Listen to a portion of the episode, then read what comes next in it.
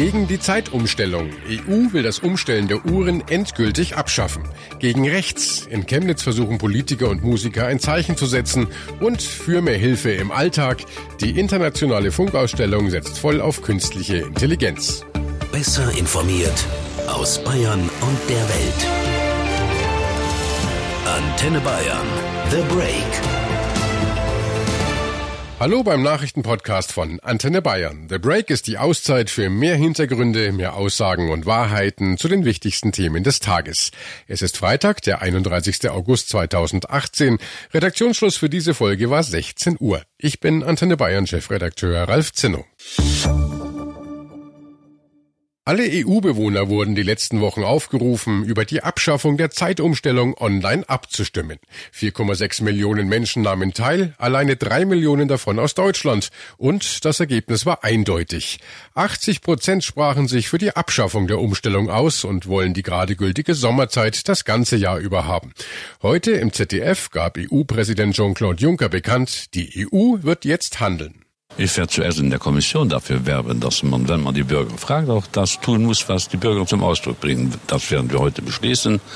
Dann sind die Mitgliedstaaten das Europäische Parlament am Zug. Das Europäische Parlament bewegt sich eh seit Jahren in diese Richtung. Das wird so gemacht. Das macht ja keinen Sinn, Menschen zu fragen, was sie denken. Und wenn sie gedacht haben und sie ausgedrückt haben in einem Sinne, der einem passt oder nicht, dass man dann so tut, als ob die nichts äh, zu Protokoll gegeben haben. Die Menschen wollen das, wir machen das. Und die Menschen begrüßen natürlich das Vorhaben der EU, die Zeitumstellung jetzt abzuschaffen. Also es ist definitiv ein Eingriff in den Biorhythmus eines jeden Menschen und es ist völlig egal, ob das drei Tage dauert oder ob das vier Wochen dauert. Es ist ein unnötiger Eingriff in den Biorhythmus für einen nicht nachweisbaren Effekt für die Wirtschaft, für Strom oder was auch immer und es ist komplett unrational daran festzuhalten. Erstmal finde ich es ganz schön, wenn es länger hell bleibt. Ich finde es einfach besser, nicht daran denken zu müssen. Also ich finde es ein bisschen störend, auch vom Biorhythmus her. Für meine Kinder ist es auch nicht schön. Ich habe Schlafstörungen. Das wirkt sich auf meine Konzentration im Büro aus. Also ich bemerke das einfach, dass ich irgendwie so zwei bis vier Wochen einfach damit zu tun habe. Und genau das kann aber jetzt bald der Vergangenheit angehören. Antenne Bayern-Korrespondent Arne Beckmann. Es ist laut Juncker ja fix, die Sommerzeit soll behalten werden, nicht die Winterzeit. Naja, logisch wäre es ja eigentlich, dass man dann die Winterzeit das ganze Jahr über gelten lässt. Das ist ja die, ich sag mal, offizielle Zeit für die jeweilige Zeitzone. Im Sommer, da wird ja eigentlich im Moment nur eine Stunde oben drauf gelegt. Aber die dauerhafte Winterzeit, die wird wohl nicht kommen. Die Online-Befragung von der EU, die hat da was anderes ergeben. Dann bleibt zwar im Sommer gewohnt lange hell, im Winter geht die Sonne dann aber auch dementsprechend eine Stunde später auf als gewohnt. Juncker klingt aber sehr zuversichtlich, wenn er sagt, so wird es kommen. Wie sicher ist es denn wirklich, dass die Zeitumstellung abgeschafft wird? Ja, es sieht ganz danach aus, als würde es darauf hinauslaufen. Juncker will da auch nochmal Werbung machen. Wenn es nach ihm geht, dann ist da aber eigentlich nichts mehr dran zu rütteln. Weil sich ja die meisten Befragten dafür ausgesprochen hatten. Aber genau betrachtet kam der Großteil der Antworten ja aus Deutschland. Entscheiden dann am Ende also unterm Strich wir Deutsche, welche Zeit in anderen EU-Ländern gilt? Naja, die Umfrage, die war ja lange offen und eben nicht nur für Deutsche, sondern auch für alle anderen EU-Bürger. Da wurde das Angebot einfach weniger genutzt. Ja, woran das liegt, darüber kann man jetzt spekulieren. Es kann natürlich sein, dass hier bei uns einfach mehr darüber berichtet wurde, dass es diese Umfrage überhaupt gibt. Oder, was ich mir aber nicht wirklich vorstellen kann, dass hier einfach ein größeres Interesse daran herrscht, dass die Zeitumstellung abgeschafft wird. Welche Folgen hätte es denn, wenn die Zeitumstellung abgeschafft wird? Du hast ja eben schon angesprochen, dass es im Winter später hell wird, klar. Ja, egal wie man es dreht und wendet, fast jeder Vorteil hat auch irgendwie einen Nachteil und auch umgekehrt. Im Winter wird's später hell, ja okay, aber dafür geht die Sonne ja auch eine Stunde später unter. Im Herbst gibt's dann keine Nacht mehr mit einer Stunde Schlaf extra. Dafür müssen wir uns im Frühling auch nicht mit einem kleinen Jetlag aus dem Bett pellen. Eine Sache wäre da allerdings, es gibt einen Vorteil, der auf der anderen Seite keinen Nachteil mit sich bringt wenn die Zeitumstellung abgeschafft ist. Da müssen wir unsere Uhren nicht alle paar Monate umstellen. Im Internet wird ja auch schon viel darüber gesprochen, also über die Ankündigung, die Zeitumstellung jetzt abzuschaffen. Ja, größtenteils gibt's da Begeisterung. Viele finden die Umstellung, wie wir sie im Moment haben, auch schwachsinnig. Ein Twitter-User zum Beispiel schreibt, im Sommer gibt es rund 14 Stunden Sonne, im Winter halt 8. Ob es dann eine Stunde früher oder später hell ist, ist doch egal. Eine Umstellung macht es ja nicht länger hell. Dann gibt's aber auch einige Kritiker, da gibt's einige dazwischen, die sich fragen, warum es denn unbedingt die Sommerzeit sein muss, die beibehalten wird. Die EU würde ja damit von allen anderen Zeitzonen abweichen, wo die Winterzeit die Standardzeit ist. Andere finden es wiederum blöd, wenn es im Winter dann erst so spät hell wird. Eine Lösung für diesen Streitpunkt hat ein Nutzer auch gleich parat. Wie wäre es denn, wenn man sich einfach bei der Hälfte trifft und einfach eine halbe Stunde umstellt, schlägt er vor. Ja, auch keine schlechte Idee. Damit ist also nur eins momentan fix. Der Tag hat weiter 24 Stunden, auch in der EU. Und äh, zum Sitz des Parlaments schalten wir jetzt nach Brüssel zu Antenne Bayern Reporter Dieter Ebeling. Was sind denn jetzt konkret die nächsten Schritte? Also das Ganze muss jetzt formell in der EU beschlossen werden und das bedeutet natürlich, dass die Kommission einen Vorschlag macht und dann Ministerrat und Parlament zustimmen müssen. Das alles braucht schon ein bisschen Zeit, aber es sieht so aus, als wolle man sich beeilen, natürlich auch deshalb, weil ja im kommenden Jahr das EU-Parlament gewählt wird und bis dahin will man natürlich mit der Abschaffung der Zeitumstellung zeigen, dass man auf den Willen der Bürger hört. Es soll also schnell ein Zeichen gesetzt werden, aber in diesem Herbst werden wir ja wohl noch umstellen müssen. In diesem Herbst wird das wahrscheinlich noch nicht durch sein, so schnell geht es nicht, aber das Votum war mit 84 Prozent der Befragten gegen die Zeitumstellung so eindeutig, dass es äh, mit Sicherheit keine langen Diskussionen mehr geben wird. Und sind denn jetzt alle wirklich einverstanden oder gab es schon Länder, die mit dem Ergebnis der Umfrage nicht einverstanden sind? Bisher war das Echo aus den EU-Staaten sehr positiv, vielleicht ja auch deshalb, weil am nationalen Entscheidungsspielraum nicht gerüttelt wird. An den drei bestehenden Zeitzonen innerhalb der EU ändert sich nichts und ob sich jetzt ein Land für die dauerhafte Sommerzeit oder die dauerhafte Winterzeit entscheidet, das muss im Einzelfall noch geklärt werden. Vermutlich aber werden sich die Regierungen da miteinander abstimmen. Also wird es hoffentlich einfacher und nicht noch komplizierter. Und wir brauchen keine Eselsbrücken mehr, ob die Uhren nun nach vorne oder zurückgestellt werden müssen. Seit knapp einer Woche steht Chemnitz jetzt in den Schlagzeilen. Der 35-jährige Daniel H. wurde am Rande des Stadtfestes mutmaßlich durch einen Iraker und einen Syrer niedergestochen und starb. Was seitdem passiert ist, zeigt, wie aufgeladen die Stimmung im Land ist. In Chemnitz demonstrieren Tausende, rechte und linke Gruppen. Die Polizei kann die Lage nur mit Mühe halbwegs unter Kontrolle halten und in ganz Deutschland wird hitzig über dieses Thema diskutiert.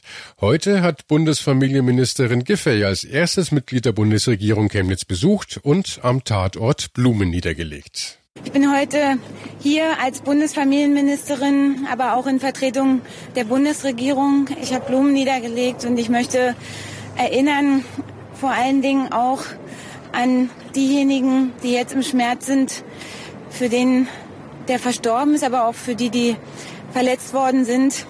Manche sagen, Chemnitz ist vielleicht für Deutschland wie das, was die Rüdli-Schule für Neukölln war. Das mag sein. Aber dann ist es jetzt nötig, den Rüdli-Schwur zu schwören und gemeinsam zu sagen, wir handeln.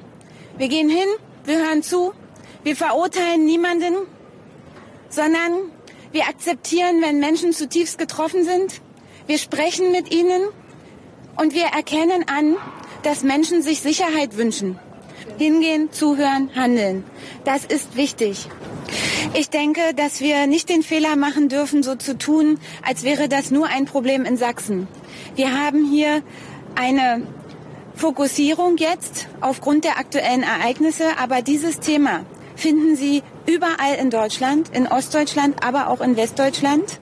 Jörg Ratsch hat das heute alles für Antenne Bayern beobachtet. Jörg, der Besuch der Familienministerin sollte ja ein Signal der ganzen Bundesregierung sein.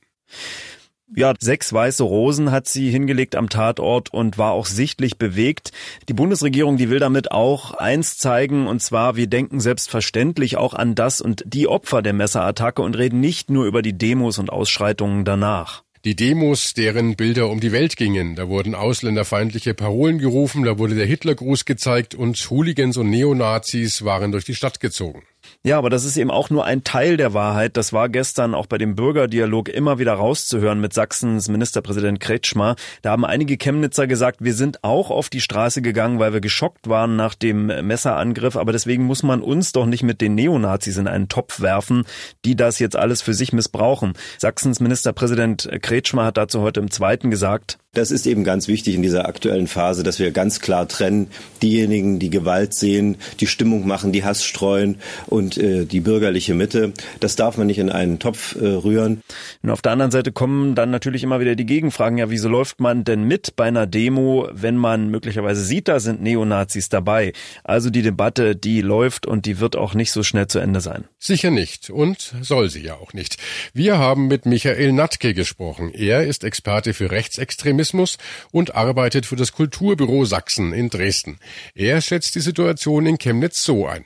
Die Situation in Chemnitz macht betroffen aus verschiedenen Perspektiven. Einerseits natürlich, weil es Menschen gibt, die betroffen sind von Rassismus und dort in Chemnitz inzwischen auch Angst haben, dass ihnen was passiert. Und auf der anderen Seite auch betroffen, weil ich die Stadt auch anders kenne und weiß, dass in Chemnitz viele Menschen leben, die Demokratinnen und Demokraten sind und leider bisher noch nicht sichtbar waren.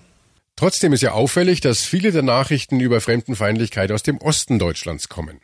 Ich glaube, im Osten fehlt an vielen Orten ein Korrektiv. Ein Korrektiv, was praktisch sofort auf der Straße ist und nicht nur auf der Straße, sondern auch in den Diskussionen, an den Küchentischen etc. pp. Äh, wahrgenommen wird als ein Korrektiv, was sagt, nein, sowas wollen wir hier nicht haben. Wir wollen eine freie, plurale Gesellschaft und man darf gern Kritik üben an Flüchtlingspolitik, wenn man das möchte, aber nicht durch die Straßen ziehen, Ausländer rausbrüllen und Leute in Angst und Schrecken versetzen versetzen. Am Wochenende wollen sich wieder verschiedene Gruppen in Chemnitz für Demonstrationen zusammenschließen. Wie gefährlich ist das, was sich dort derzeit zusammenbraut? Ja, das ist hochgefährlich, äh, das, was sich dort zusammenbraut. Also was wir am Montag schon erlebt haben, war ein Schulterschluss tatsächlich von sehr radikalen neonazistischen Kreisen. Die Neonazi-Partei Der Dritte Weg ist mit einem eigenen Block aufgetreten in der Demonstration. Es gab bekannte Gesichter, die schon auf Hogesa-Demonstrationen zu sehen waren, über rechtsextreme Parteien verschiedenster Art bis hin zu einzelnen AfD-Mitgliedern und einer Mitarbeiterin der AfD-Bundestagsfraktion. Äh, das, was wir dort gesehen haben, dieser Schulterschluss der kompletten extrem rechten Kräfte in der Bundesrepublik. Das ist etwas Hochgefährliches und wenn dieser Schulterschluss belastbar wird und tatsächlich äh, so in dieser Form stattfindet, dann stehen wir wirklich vor ernsthaften Problemen. Und äh, nun wird ja immer wieder bekräftigt, dass auf den Demos nicht nur Nazis unter den Demonstranten sind. Wie sehen Sie das? Wo verläuft denn die Trennlinie zwischen Nazi und den besorgten Bürgern?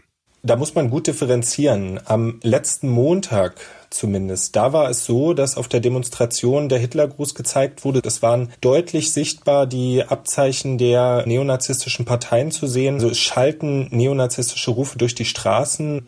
Das heißt, die Leute, die dort mitlaufen und da nicht sagen, das geht mir zu weit, ich gehe jetzt nach Hause, die müssen sich leider dann am Ende gefallen lassen, wenn man ihnen vorwirft, mit Neonazis und Rechtsextremisten gemeinsame Sache zu machen.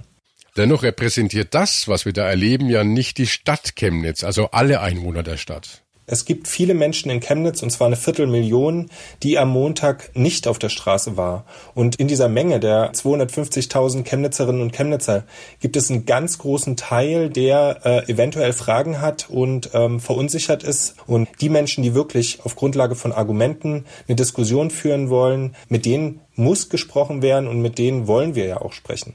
Und diese gesellschaftliche Spaltung, die wirkt manchmal so endgültig. Wo sehen Sie denn eine Lösung dieses Problems? Ich weiß nicht, ob es jemals eine Gesellschaft gab, in der es nicht unterschiedliche Gruppen gab. Aber ich glaube schon, dass es in jeder Gesellschaft, die wir bisher erlebt haben und vor allem in demokratischen Gesellschaften, immer auch Gruppen gibt, äh, die unvereinbar unterschiedliche Positionen vertreten. Was ich wichtig finde, der Situation, in der wir uns jetzt befinden, ist, dass die Gruppe der Demokratinnen und Demokraten sichtbar wird und dass die Demokratinnen und Demokraten klar machen, dass sie die Mehrheit sind und klar machen, warum es gut ist, in einer freien und offenen Gesellschaft zu leben. Und diese Gruppe der Demokraten, wie Sie sie nennen, wie kann die denn auf sich aufmerksam machen? Ganz kurzfristig würde ich sagen, ähm, die Chemnitzerinnen und Chemnitzer haben es selbst in der Hand, was für ein Bild von ihrer Stadt in den nächsten Tagen um die Welt gehen wird. Die Chemnitzerinnen und Chemnitzer können sich demokratischen Demonstrationen, demokratischen Kundgebungen in den nächsten Tagen anschließen und dann zeigen, wer die Chemnitzerinnen und Chemnitzer eigentlich sind. Das heißt, das ist was, was man kurzfristig tun kann. Und äh, langfristig? Langfristig geht es darum, in unserer Gesellschaft Empathie zu entwickeln. Wenn man merkt, dass Leute empathielos unterwegs sind und kein Mitgefühl haben für Betroffene rassistischer Gewalt oder für Menschen, die aufgrund einer äh, Notsituation ihr Land verlassen mussten und geflüchtet sind, dann muss man dort einschreiten und praktisch diskutieren und versuchen, diese Perspektive der Betroffenen tatsächlich auch zu Hause am Küchentisch in der Familie immer wieder darzustellen und dafür zu streiten, dass es eine ganz wichtige Perspektive ist. Ja, schon am Montag wollen deutsche Musiker nach den Ausschreitungen in Chemnitz ein Zeichen gegen Recht setzen. Mehrere Künstler haben ein Konzert in der sächsischen Stadt angekündigt. Darunter sind unter anderem auch die Toten Hosen. Tausende Zuschauer werden erwartet und auch rechte Gegendemonstranten. Wir von Antenne Bayern sind live vor Ort und werden dann am Montag auch hier im Nachrichtenpodcast über die aktuelle Lage sprechen. Es ist die Messe für neue Trends in der Unterhaltungselektronik, die internationale Funkausstellung in Berlin. Mit einer großen Gala wurde sie eröffnet und von heute bis Sonntag kann sich jeder über die neuesten Fernseher, Handys und Co. informieren. Im letzten Jahr zählten die Veranstalter weit über 200.000 Besucher. Mehr als 1.800 Aussteller aus aller Welt sind in diesem Jahr vor Ort. Moderatorin Michelle Hunziger hat die Ausstellung schon besucht und uns verraten, dass die Technik sie derzeit auch oft ganz verrückt macht. Vor allem, wenn ich ein neues Telefon kaufen muss und dann muss ich die ganzen Daten von einem zum anderen switchen und so, da werde ich total verrückt. Das lasse ich meinen Mann machen. Also ich bin da so ungeduldig und ich werde richtig nervös. Und dann, äh, ja, ich liebe Technologie, aber ich muss noch lernen, wie man damit umgeht. Man muss geduldig sein, man muss wirklich sich hinsetzen und die Zeiten auch des Computers lernen. Für Antenne Bayern war unser Reporter Johannes Koch unterwegs und hat sich ebenfalls bereits auf der IFA 2018 umgeschaut. Hallo Johannes. Hallo aus Berlin. Was ist dir aufgefallen? Was sind die großen Themen in diesem Jahr? Ja, ich würde sagen, der große Überbegriff in diesem Jahr ist Vernetzung. Der eine oder andere mag jetzt wahrscheinlich denken, hm, schon wieder Vernetzung. Ja, man könnte auch sagen, das Thema ist diesmal smart, jetzt aber wirklich. Gemeint sind damit etliche Produkte, von Straßenlaternen, die miteinander kommunizieren, bis zu Kühlschränken, die ermitteln, wie lange sich das Gemüse noch hält. Neu in diesem Jahr auf der IFA ist auch das Thema selbstfahrende Autos und Mobilität der Zukunft. Für diese Themen wurde eine eigene, kleinere Messe auf der IFA geschaffen. Und äh, natürlich spielen auch Sprachassistenten eine immer größere Rolle auf der IFA und auch in unseren Wohnzimmern in den unterschiedlichsten Bereichen. Ja, Bereiche gibt es wirklich viele. Rund jeder Achte in Deutschland hat mittlerweile einen smarten Lautsprecher mit Sprachassistenten und diese Assistenten helfen in immer mehr Bereichen. Reinhard Zinkmann von Miele. Ich glaube, dass Sprachsteuerungen mittlerweile so weit gediehen sind, dass das auch bei Hausgeräten ein großes Thema wird. Bedeutet, bald können Waschmaschinen, Herd und Co. auch per Sprache bedient werden. Inzwischen sind Alexa, Google, Siri und Co. auch deutlich besser geworden. Also Sprachassistenten bewegen sich langsam weg vom Ich bin mir nicht sicher, ob ich das richtig verstanden habe hin zu Ansagen wie Lieber Johannes, ich heiz schon mal den Backofen vor, vergiss nicht den Käse für die Pizza auf deinem Nachhauseweg zu kaufen. Na dann guten Appetit nach Berlin und noch viel Spaß auf der IFA. Und das war The Break, der Nachrichtenpodcast von Antenne Bayern an diesem Freitag, den 31. August 2018. Ich bin Chefredakteur Ralf Zinno. Antenne Bayern. Besser informiert. Jeden Tag. Zu jeder vollen Stunde auf Antenne Bayern. The Break gibt's auch Montag wieder um 17 Uhr. Jetzt abonnieren.